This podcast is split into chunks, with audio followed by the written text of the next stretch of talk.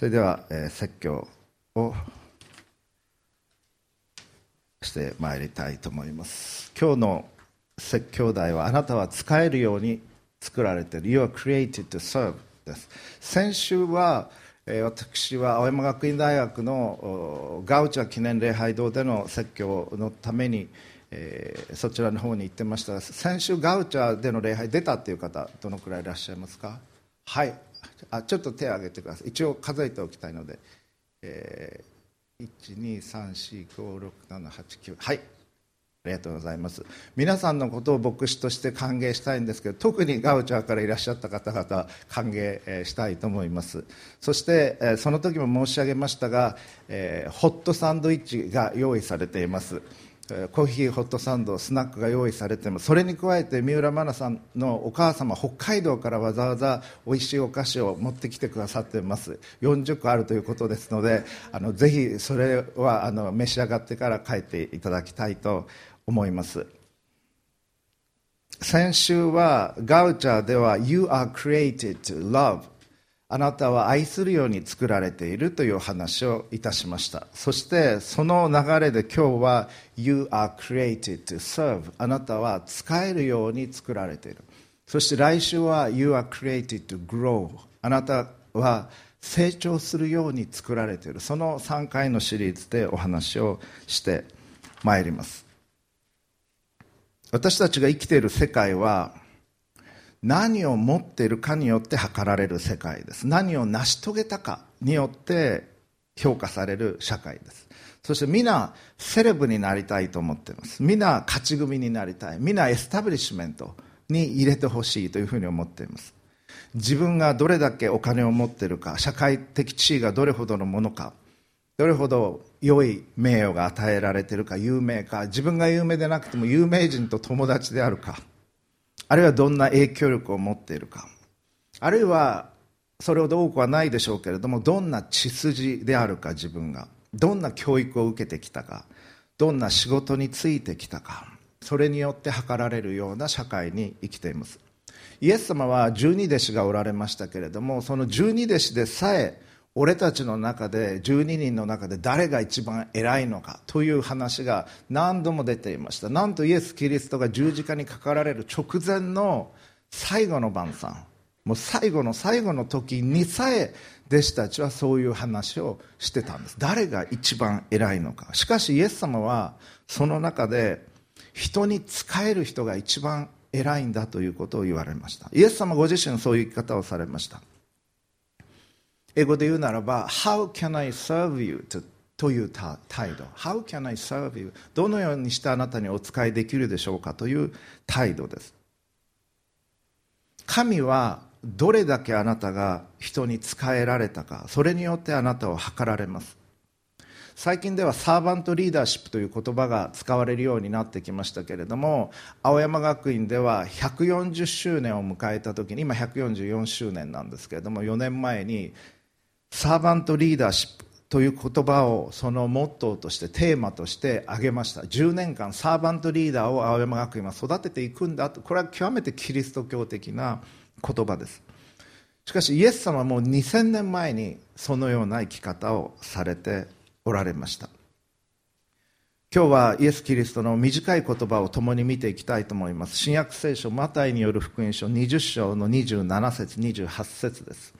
お読みします。プロジェクターに出ていますのでご参照ください。読みします。あなた方の間で人の先に立ちたいと思う者はあなた方のしもべになりなさい。人の子が来たのがこれイエス様のことです。人の子が来たのが仕えられるためではなくかえって仕えるためでありまた多くの人のための贖いの代価として自分の命を与えるためであるのと同じです。イエス様は弟子たちの中で誰が一番偉いかという話をしている時に黙ってあることをされました。イスラエルは砂漠地方地帯ですから乾燥してます。そして靴はサンダル履きですので一日中活動していると足がほこりっぽくなってきます。ですから家に入るときに、まあ、召使いの人が大体家にいましたからその入ってきた時に足を水かお湯で洗ってそれでタオルで拭いてくれる。それが普通に行われていました。でもこの最後の晩餐の席ではそのようなことは誰もしませんでした。イエス・キリストは弟子のところに行き一人一人の足を洗いそして拭いてあげました。第一の弟子のペテロ、イエスななんで、なんであなたが私の足なんか洗ってくれるんですか？ちょっとやめてください。もうもったいないですというふうに言いました。まあ私たちだってそうだと思います。自分の先生があなたのところに来て、あなたの足を洗って拭いてくれようとしたら、え？っと思うかもしれない。でもイエス様はそれをされたんです。そして弟子たちに聞きました。私が今何をしたか分かりますか？あなた方は私のことを師あるいは先生と呼んでいます。それは正しい。その師であり先生である私があなた方の足を洗いました。だからあなた方は互いに使い合いなさいというふうに教えられたんです。イエス・キリストは人類史上もちろん神でいらっしゃいましたけども人として来られた。人類史上最も偉大なリーダー教師であったと言っていい。そのお方は人に仕えられたんです。そして弟子の足を洗った。イエス様は言葉で教えるだけじゃなくて実際の行動で人を指導されます。ですから言うだけじゃなくて弟子たちはその足をイエス様洗ってくれたあの時の感覚あの足の指にイエス様の手が触れてあの水そしてタオルの感覚というのを一生忘れられなかったと思います。そして何かがあるたびにそうだ主が足を洗ってくださった。私の足を洗ってくださった。他の弟子たちの足を洗われた。だから私たちは互いに愛し合い使うべきな使い合うべきなんだということを思い起こしていたと思います。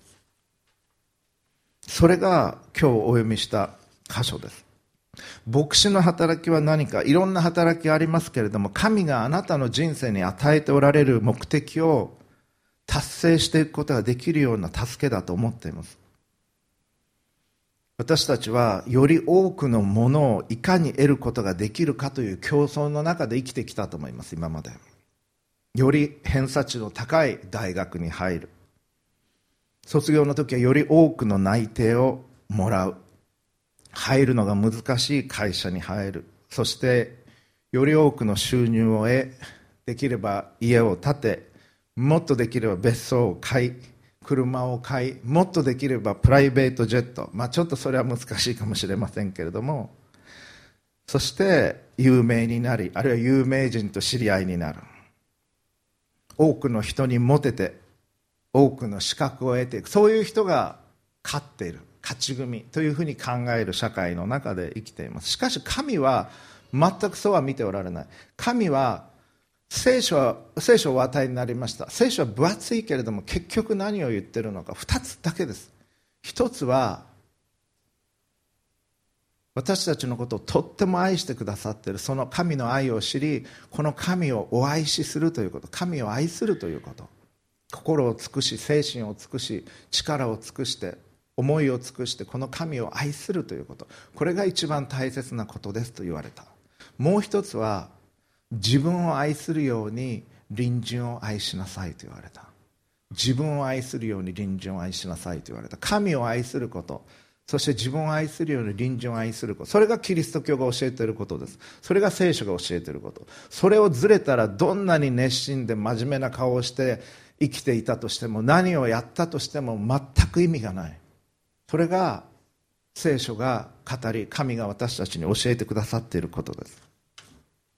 人は一度死ぬことと死んだ後に神の前に立つことが定められています。神の前に立つ時に神は何を聞かれるのかどういうことを聞かれるのか。一つは私が送った救い主イエス・キリストについてあなたはどういうふうに応答しましたか。キリスト教概論を通して学んだ人は特にあれだけ学んであなたはどうそれに応答しましたかと聞かれるでしょう。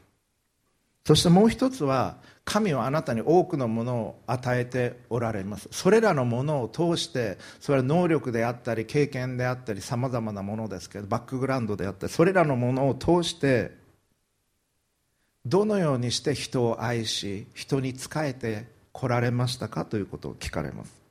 聖書は語るんです。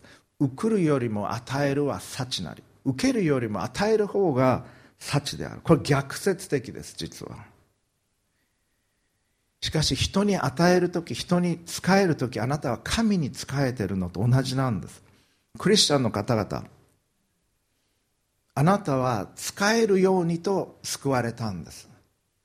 使えたから救われたわけではない。いいことをしたから救われたわけではない。だけど救われたというのは人に使えるようにそのような目的を持って救われたんです。キリスト教大学にキリスト教学校に導かれた方々。その方々はあなたは地の塩世の光になり人に仕えていくような生き方をすることができるように招かれたんです。奉仕をしない使えることをしないクリスチャンというのは変な存在です実は。例えて言うならば走らないランナー。いませんねそれ。泳がないスイマー。教えない教師研究しない学者料理をしないコックさん疑わないシンガー奉仕をしないクリスチャンってありえないんです実は。でも日本の教会を見渡してみますときに一つの傾向性があります。日本のクリスチャンは聖書研究っていうのはすごく好きなんです。聖書研究会大好きっていう人たちがたくさんいらっしゃいます。聖書研究はするけれども手足を動かして奉仕をしない人に使えない実践がない人。それはそして教えてもらうことだけ自分はしたいという人たち。これはねおかしいんです。考えてみてください。栄養を取るばかりで体を動かさないとどうなりますか皆さん。太りますね。そしてそれは嫌だと思う人たちたくさんいると思います。人から物をもらうばかりで溜め込んでいるとどうなるか。ゴミ屋敷になります。私たちは受け取っていくんですたくさん。だけどそれを分かち合っていく。それが神が喜ばれる生き方です。じゃあなぜ私たちは仕えていくのか。第一番目に神が私たちに仕えてくださったからです。イエス・キリストは仕えるために来たというふうに言われました。そういう生き方をされました。人々を教え人々を癒し人々を支えそして人々の罪を担って十字架にかかられた。弟子たちの足も現れた。そういうお方です。で何でも上達するには真似るということは大切なんです。学ぶという日本語は真似をする真似ぶという言葉から来ています。ですからギターの練習にしても上手な人が弾いてるのを聞いて見てその通りを真似をしていく。それによって上達します。大体私たちが日本語を話すようになったのは周りにいる人たちが話している言葉を聞いてそれを真似しているうちに話せるようになった。だから関西に行くとなんとなく関西弁になります。私も関西にちょっと行くだけで何言ってますのんとかなんかね 言うようになったりすることがあります。ものすごい濃い関西弁の人の中に入ってるとちょっとなんかそういう雰囲気になってくるんですね。だからその人たちに囲まれていい行いをする人に囲まれてそれを真似するっていうのが大切なんです。で一番私たちが真似をすべきなのはイエス様です。イエス様は語られました。あなた方の間で人の先に立ちたいと思う者はあなた方のしもべになりなさい。人の子が人の子ってイエス様のこと。が使えられるためではなくかえって使えるためでありまた多くの人のための贖いの代価として自分の命を与えるためと同じです。イエス様命を与えるために来られたんです。私たちのために。イエス様地上に来るとどれほど楽しいかな面白そうだなと思って来たわけじゃない。私たちに仕え命を与えるために来てくださった。またイエス様こう言われています。食卓に就く人と給仕する者とどちらが偉いでしょう。無論食卓に就く人です。しかし私はあなた方のうちにあって給仕する者のようにしています。ウェイターウェイトレスの方々っていうのをお使いしてくださいます。注文を取り食事を運んできてくださる。イエス様はそういう生き方をご自身されたということを言われてるんです。そしてまた使えることによって人に良い影響を与えることができます実は。どういうことか。偉そうにしてる人偉い人で偉そうにしてる人っていうのはいます。でなんか偉そうだな思ってあんまり好きになれない偉そうにしてるなというのは鼻につくことがあります。あるいは能力が高い人を見てなんかすごいな点数いっぱい取れていっぱい合格してえ内定もいっぱい決まっていろんな資格を取れてすごいなと思う。私が進学校に行きました時に1年目の時にある先生がこういうことを言われたの。いまだに忘れることはできません。それは You come to be impressed by talents but you are changed only by love という言い方をされた。それは人々のタレント能力によってすごいなと思う我々は。だけど人が変えられるのは愛によってのみということを言われた。でそれは心に深く刻みました。まだ25歳だったと思います。進学校に行った1年目。母の日がありました。皆さんのお母さんはその町で一番の美人でないかもしれないし、まあ、美人かもしれませんけどもきなり美人でないかもって言わない方がいいかもしれません。美人かもしれませんがそれが皆さんがお母さんに感謝する理由じゃないと思います。皆さんのお母さんは町で一番料理が上手というわけでないかもしれませんがだけどお母さんに感謝する。それはなぜかお母さんが愛してくれたからではないでしょうか。自分が困っている時にいてくれて自分の必要をいつも思ってくれて自分のことをいつも大切に思ってくれて愛してくれた。だから感謝をするんです。そういう人ってのは大きい影響を与えます。能力がずば抜けてなくてもものすごい成績取ってなくてもノーベル賞取れなかったとしても大体考えてみてください。去年ノーベル賞取った人で誰か一人でも覚えてますか皆さん？覚えてないと思います。私も覚えてない。ああの和夫石黒は去年でしたかね、まあ、そのくらいですね。しかし自分を愛してくれた人あるいは自分を愛し導いてくれた先生自分のことを大切に思ってくれた人のことを覚えてると思います。心に刻まれてるでしょう。愛するということは人に大きい影響力を与えるんです実は。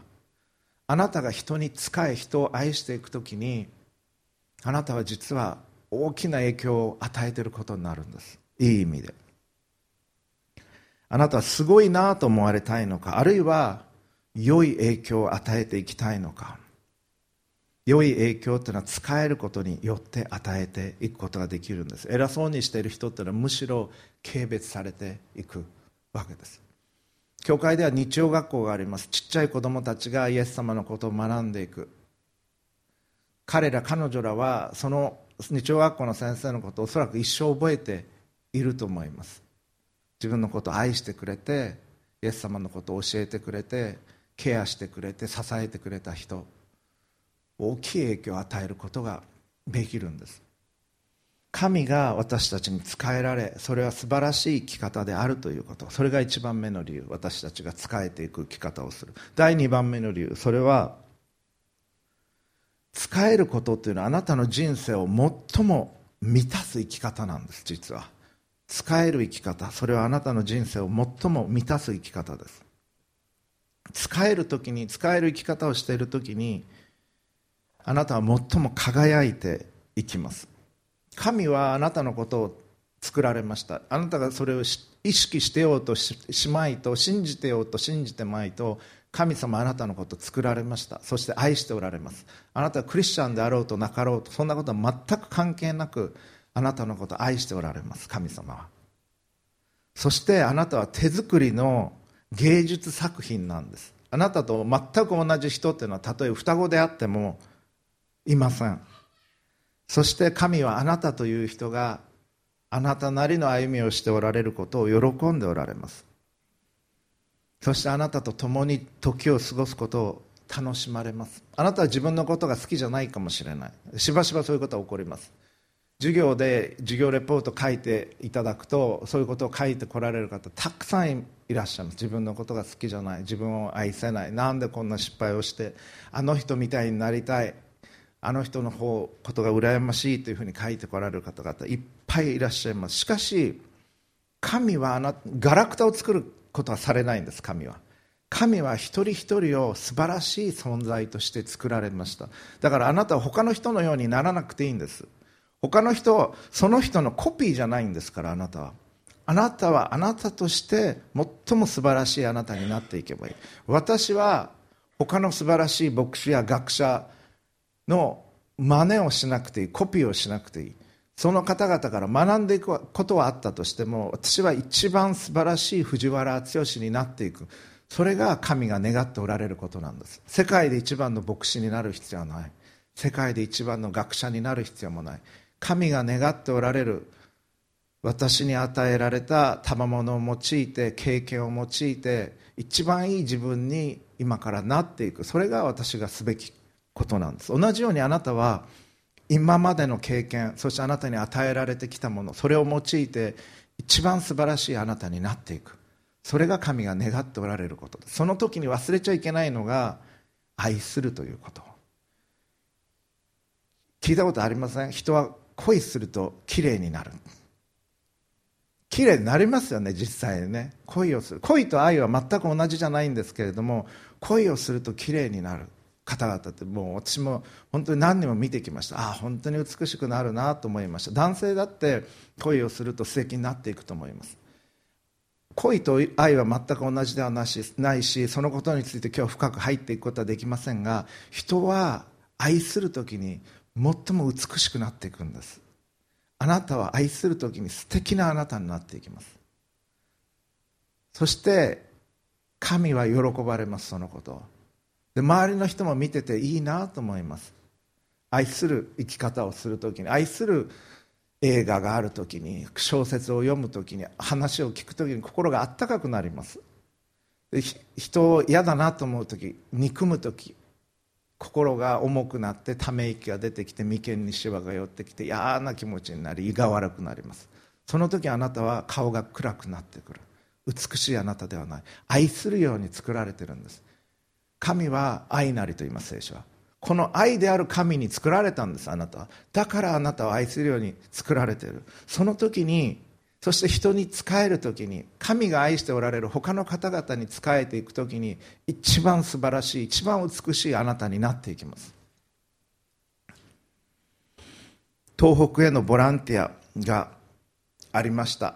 東日本大震災の後。そして人々はたくさんの人々が行かれました。その後も震災がある時にボランティアで行かれた方々たくさんおられます。大学にもボランティアセンターというのはできていきました。1円の得にもならないのに仕えていくのはなぜか。仕えたいという思いがあるんです。困ってる人を助けたいという思いがあるんです。人の中には。そして喜んでもらえたら嬉しいんです。それが一番嬉しいんです。自分お金のためじゃない。他の人のために何かできてそれが喜ばれたら一番嬉しい。だそういう時を持っていただきたいと思います。お金にならないけれど何かをするという時をあなたは1週間のうちどのくらい持っておられるでしょうか？それをする時に美しいあなたになっていくんです。特にキリスト教に関係してなくてもいい。神が作られた他の人々にニーズがあるところで自分が持てるものを用いてお使いしていくということ。そしてまた教会の中でもそれはたくさん奉仕の場というのはあります。今日三浦真奈姉妹は教会になっていかれました。そして教会の方々っていうのはいろんな奉仕をされておられます。教会っていうのは基本的に全部奉仕で成り立ってるんです。みんなの善意で奉仕で成り立ってるのが教会です。目につく働きというのがあります。例えば賛美をリードしたり礼拝の時に説教を語ったりそういう時はそういうものは目につきますけれども目につかない奉仕というのもあります。例えば今日のランチフェロシップのために食材を買ってきてくださった方昨日のうちに買い物に行ってそれを教会に持ってきてくださった方々がいます。早く来てそのホットサンドの準備をコーヒーの準備をしてくださった方々がいらっしゃいます。コーヒーの準備をしそしてまた説教礼拝の後で説教のアップロードをしてくださる方がいる。ホームページの管理をしてくださる方がいる。あまり目につかない働きというのは大切なんです。顔は目につきます。でも例えば内臓は目につかない。肝臓ってのはほとんど意識もされない。でも肝臓がダメになったら死んでしまいます。鼻はあるいは耳はなんか交通事故で切れても死ぬことはないです。でも肝臓がダメになったら人は死んでしまう。目に見えないけれど大切な働きってたくさんあるんです。チラシを作ってくれた人もいます。先週の青山での教会のためにチラシの用意をしてくださった人もいる。そして動画の用意をしてくださった方もいます。そして会計の奉仕。会計の奉仕って大変なんです実は。ほとんど目につきませんけれども全部お金があって当たり前。そしていろいろ振り込んだりあの買ってくださった人にそのお金を返したりすごく大変な仕事です。ホームページも問題なく全部うまく進んでて当たり前。だけどとても大切な働きになります。礼拝の前に来て椅子を並べ終わった後椅子片付けしマイクやそういったものをしまっていく奉仕もあります。そういうのは大切な奉仕なんです。日本中で多くの教会が死にかかってます。実は。なぜか。そクリスチャンが奉仕をしないからです。日本の教会ではこれ以上聖書研究会必要じゃないと思います。むしろ体を動かして使えるということが必要なんです。神であるイエス様が使えるために来られた。もしクリスチャンとして成熟したいならば実際に体を動かして奉仕をしなければなりません。クリスチャンの方々で特に大都会だと自分が恵まれる教会を探していますというふうに言われる人はいます。最初は探したらいいんですもちろん。しかしここをホームって決めたらそこで仕えていくんです。そして責任を負っていく。来れる時来ますではない。赤ちゃんの時はミルクが必要です。でも小学生になったら家の手伝いを始めていきます。成人したら働いていきます。人々に仕えていきます。How can I serve you? という態度。どうやってお仕えすることができるでしょうか？という態度。どうやったら人と神にお仕えすることができるだろうか？それを考えていただきたいんです。もしあなたが自分のためだけに生きているならどうやって欲しいものを得て自分のためになってそれだけ考えているならばあなたは小さな人になっていきます。エゴイスティックな自分のことしか考えない人になっていきます。自分のことしか気にしない人になっていきます。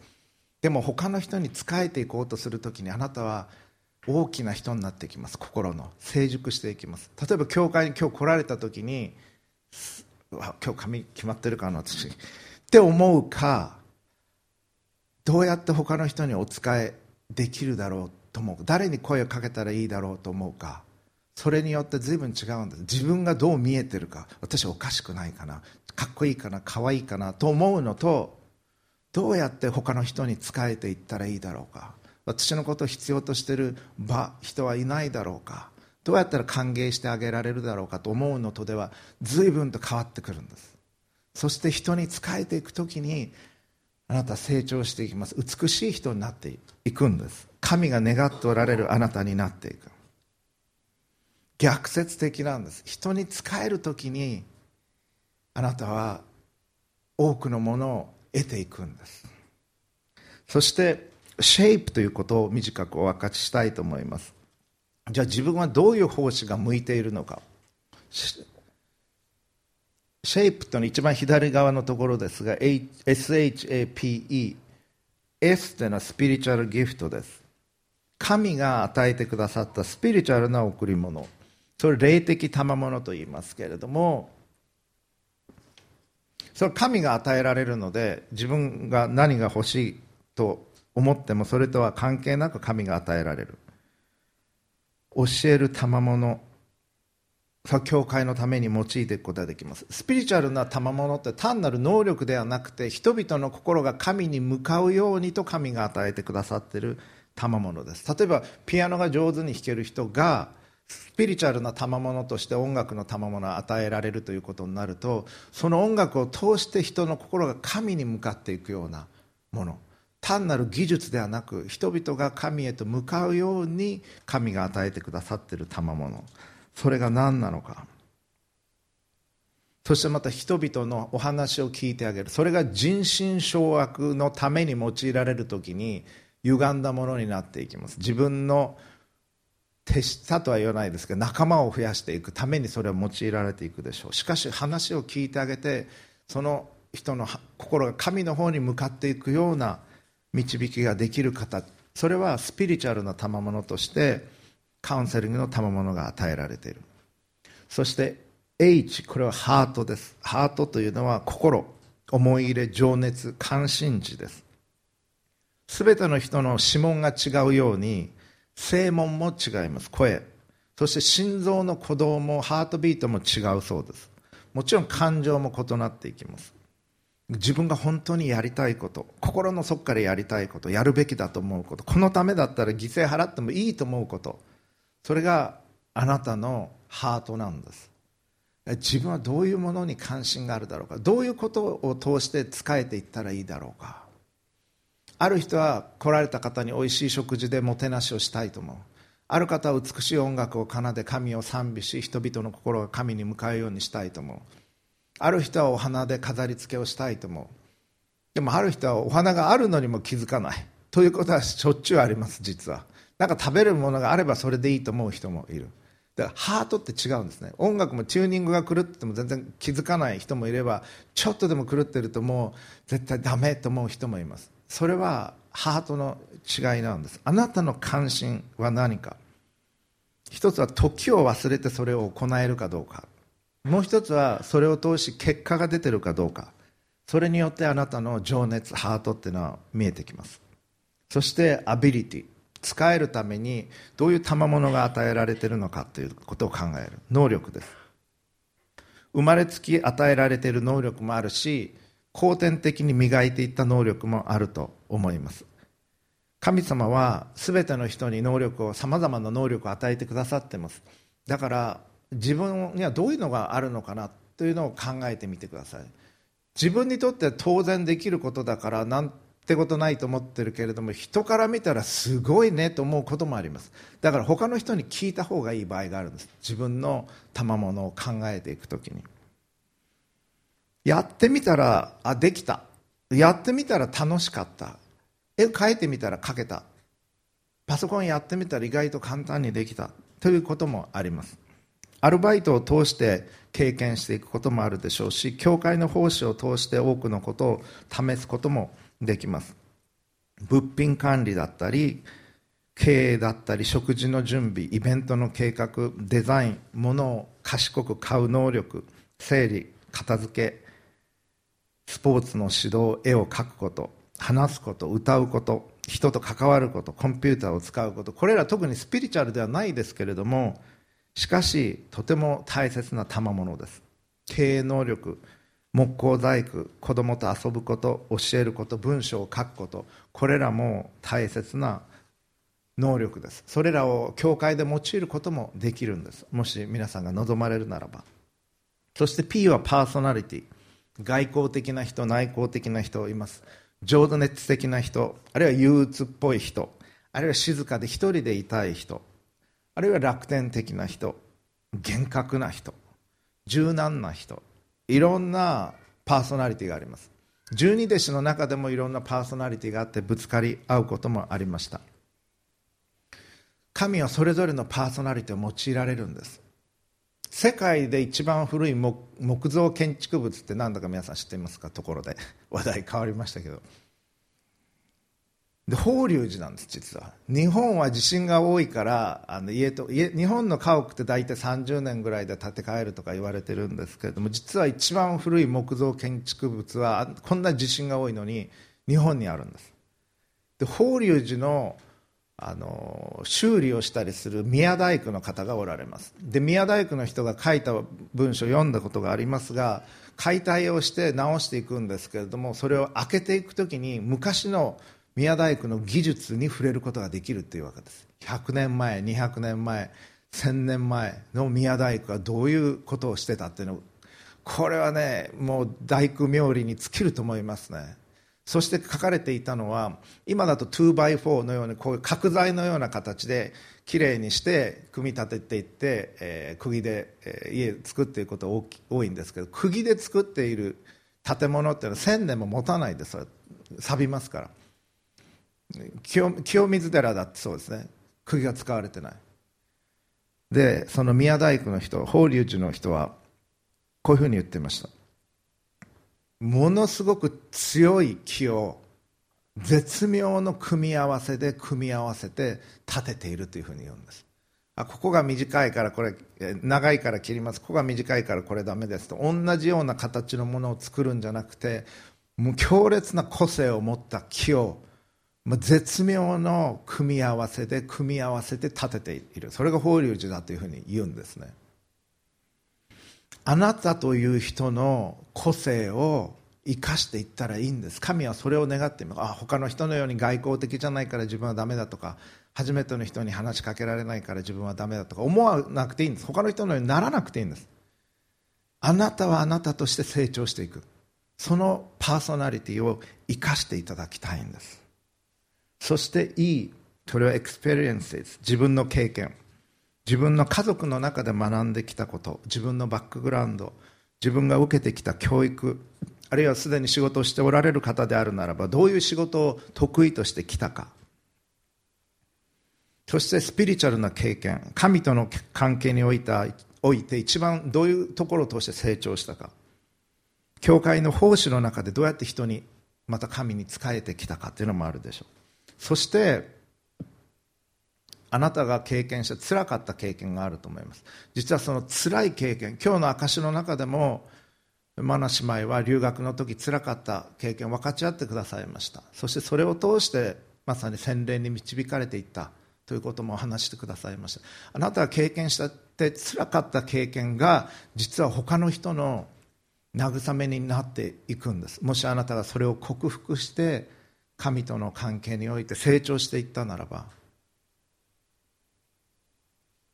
子供を流産してしまったお母さんを慰めることができるのは誰か同じような経験をし神によって慰めを受けた方ではないでしょうか。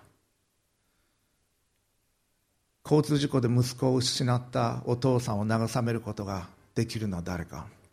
同じような経験をして神によって慰めを得前に向かって歩き始めることができた人ではないでしょうか。順風満帆だけじゃ我々順風満帆な人生好きなんです。毎日日が照っていい日ででできれば涼しい風が吹いて汗もかかなくてっていうのは好きなんです。でも毎日晴天だったらどうなるか。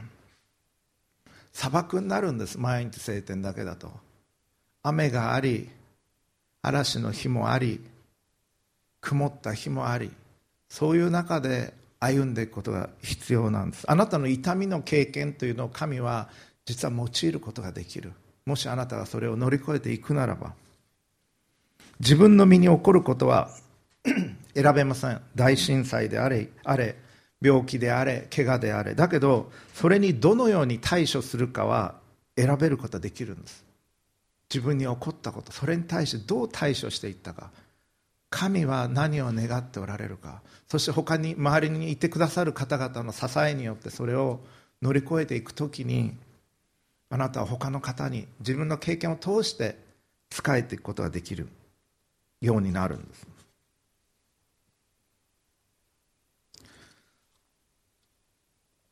賜物を生かすということはとても大切なことですそして最後にどうか使える準備を しておいていただきたいと思います。責任を持つということそういう生き方をしていただきたいと思います。皆さんの中でいつかは結婚して父親になりたい母親になりたいという方々たくさんいらっしゃるのではないかと思います。親は子供の世話をします。そして子供の世話をすることで親も成長していくんです実は。子供だけじゃなくて親も成長していきます。子供の面倒を見ることで使えることで成長していくんです。そして子供は親に感謝をしていくようになります。特に自分が親になった時にああこんなにこんな思いで面倒を見てくれてたんだなというのが分かる時にもっと親に感謝をしていくようになるでしょう。クリスチャンになり洗礼を受けて教会になる時に使える生き方を始めていきます。教会員というのは他の方が来られるよりも早く礼拝堂に来ます。そして礼拝の準備をしていきます。椅子を並べてテーブルを並べて食事を用意し音楽の用意をしていきます。皆が神様を礼拝できるように仕えていくんです。そして終わったら片付けていきます。仕えていく。それを通して実は成長していくんです。また献金を通して教会を支えていく。特にサーバントメンバーの方々。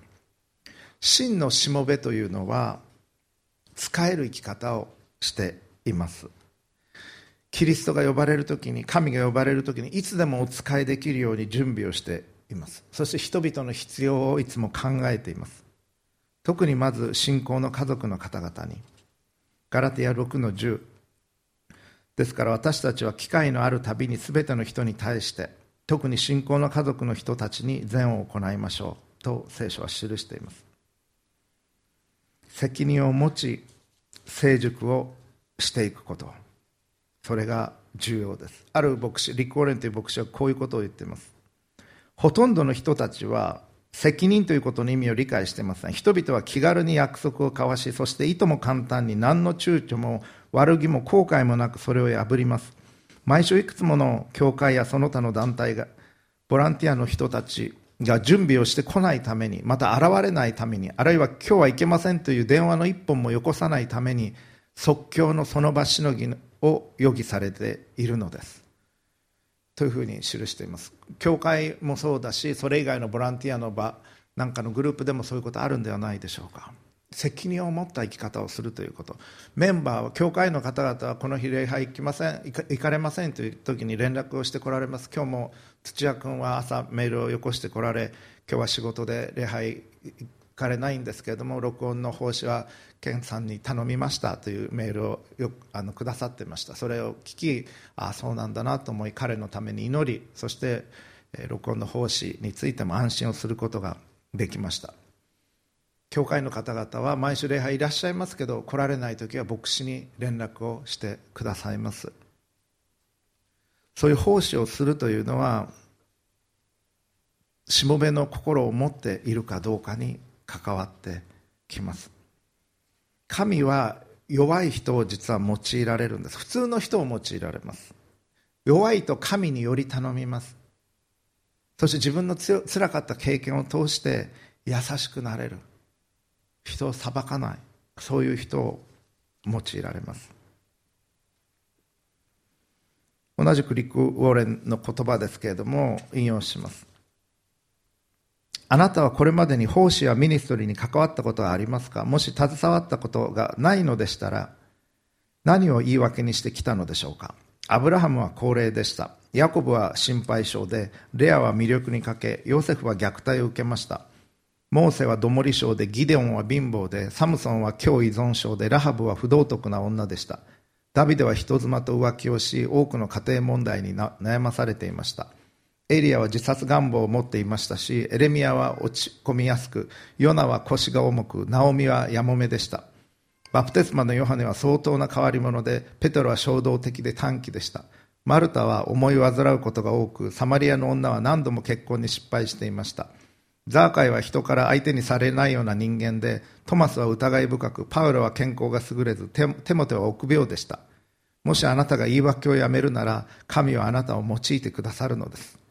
これはそうだなと思いました。今、名前挙げた人たちは聖書の中に出てくる人たちなんですけれども、あなたは良い印象を人に与えてすごいなと思われたいのか、あるいは人々を愛し人々に仕えて良い影響を与えたいんでしょうか。生涯を終えて神の前に立つ日が来ます。申し開きをする日が来ます。なぜ他の人に使えなかったのか。神に聞かれていやちょっと忙しくて使えることできませんでした。自分の目標達成で忙しかったから自分の趣味と老後の準備で忙しくてしませんでした。という言い訳をするでしょうか。神はあなたを作りあなたを愛しあなたに必要なものは全て与えておられると思います。そして聖書を通し教会を通しあるいはキリスト教概論の授業を通し人々に使えるように伝えてこられました。そのような生き方をしてみてはいかがでしょうか。お祈りをいたしましょう。You are created to serve. あなたは使えるように作られている。神様新たにそのことを教えてくださり感謝をします。